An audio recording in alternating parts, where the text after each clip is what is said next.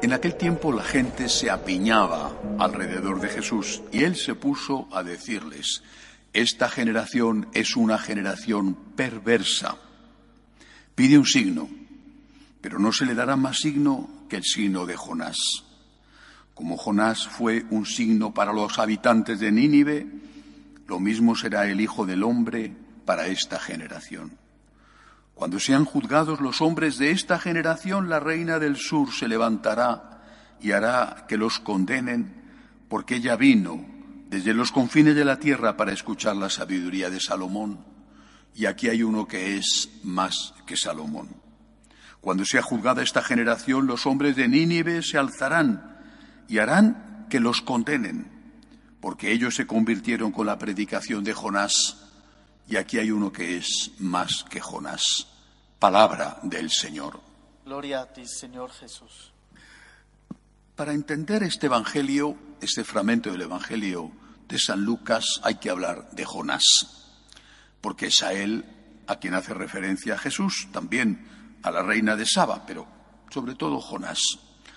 La historia de Jonás está escrita en su libro, el libro de Jonás, en el Antiguo Testamento, es un hombre que fue enviado por Dios, por Yahvé, para predicar en la gran ciudad de Nínive, la capital de los asirios, un pueblo guerrero muy cruel, para predicar allí la conversión. El nombre de un dios extranjero, el dios de los judíos, tenía que ir a predicar a otra ciudad, una ciudad temible, eh, la conversión. Eh, bueno, evidente, Jonás tuvo mucho miedo y dijo, ¿dónde está Nínive? Desde Israel, Nínive estaba hacia el sur, hacia el norte y hacia el este. Digo, pues yo me voy a ir hacia el oeste, coger un barco y me voy en dirección eh, Grecia o Roma. Ocurrió la tormenta, los marineros supersticiosos pensaron que la tormenta era culpa de que alguien estaba en el barco y había molestado, según los marineros paganos, a los dioses, echaron suertes, le tocó la suerte a Jonás, le tiraron por la borda, se lo tragó un cetáceo, un animal marino, que estuvo tres días, lo tuvo en su estómago y al final lo expulsó en la playa. Vivo, supongo que vivo y, muy maltratado. Entonces Jonás comprendió que no podía escapar de la voluntad de Dios y se fue a Nínive, eh, predicó y la ciudad se convirtió. ¿Cuál es la lección? ¿De qué está hablando Jesús? Está hablando de su resurrección. Los tres días de Jonás en el vientre de la ballena son un anticipo, un símbolo de los tres días que nuestro Señor pasó en el sepulcro. Entendido esto, hay que volver a empezar este Evangelio, porque dice que la gente se apiñaba alrededor de Jesús, se apiñaba, no podía ni moverse. ¿Por qué? La respuesta la da el propio Cristo. La gente se apiña alrededor de Jesús y Jesús se enfrenta con ellos les regaña y les dice, esta es una generación perversa. ¿Pero por qué? Se apiñaban, le querían, querían tocarle, querían estar a su lado. Y él dice que es una generación perversa. ¿Por qué? Porque solo buscaban de él, Señor, los bienes materiales. Cúrame, cura a esta persona dame dinero. Que tal persona que yo quiero y que a mí no me quiere, esa persona se vuelve a enamorar de mí. Están tratando a Jesús como un mago, como un brujo, como alguien que tiene poderes para hacer cosas extraordinarias. Pero no les importa ni la persona de Jesús, ni les importa el mensaje de Jesús. Y entonces nuestro Señor, a esa gente que le quiere, pero que le quiere de forma interesada, les llama perversos.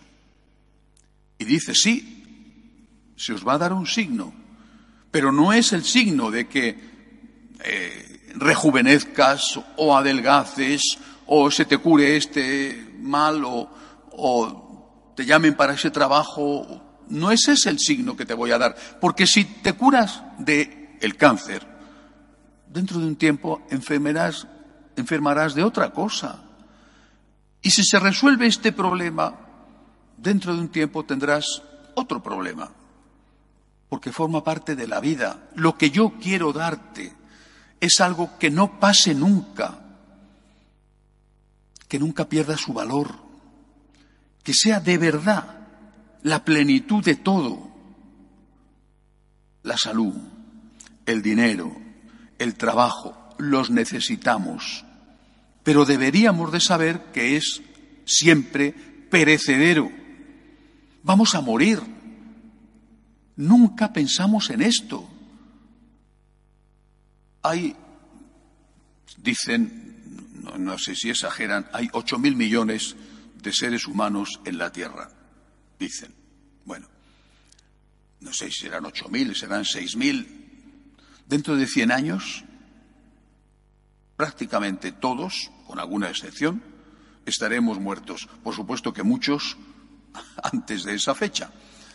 Pero dentro de cien años todo el mundo que está en este momento vivo estará muerto. Habrá otros, por supuesto. Dentro de cien años estaremos muertos. Algunos moriremos muchísimo antes, porque ya somos mayores, o dentro de 100 años todos muertos. ¿Es que no es más importante la vida eterna? Y Jesús, con sus tres noches en el sepulcro, con su muerte, y esas tres noches muerto, tres días, mejor dicho, contado al modo judío, viernes por la noche y sábado por la noche, dos días contado a nuestro modo, Jesús nos está diciendo que hay vida eterna. Eso es lo que tenemos que buscar. No digo que no haya que pedir al Señor trabajo, paz, salud para nosotros, para los nuestros, para nuestros países. Hay que pedirlo con insistencia, con humildad. Hay que pedirlo. Pero lo más importante que el Señor ha venido a darnos es la certeza de que hay vida eterna, la certeza, la seguridad de que el cielo existe, de que vamos a estar con Él si morimos en gracia. Nos ha venido no solo a enseñar el camino, fuente de la mayor esperanza, sino a ayudarnos a recorrer ese camino, a abrirnos las puertas de ese cielo maravilloso. Si lo que Jesús nos da es solo para esta vida, no merece la pena.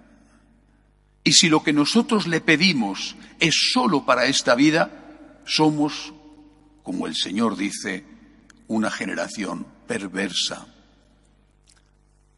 Los católicos de hoy, de ahora, tenemos fe. Los sacerdotes tenemos fe. Los obispos tienen fe. Creen, creemos en la divinidad de Cristo. Creen, creemos en la vida eterna. Hagamos, hagámonos esta pregunta. Porque si no, nos acercamos a Dios pidiendo cosas materiales y merecemos la regañina que Dios dio a aquellos que les llamó generación perversa. Que así sea.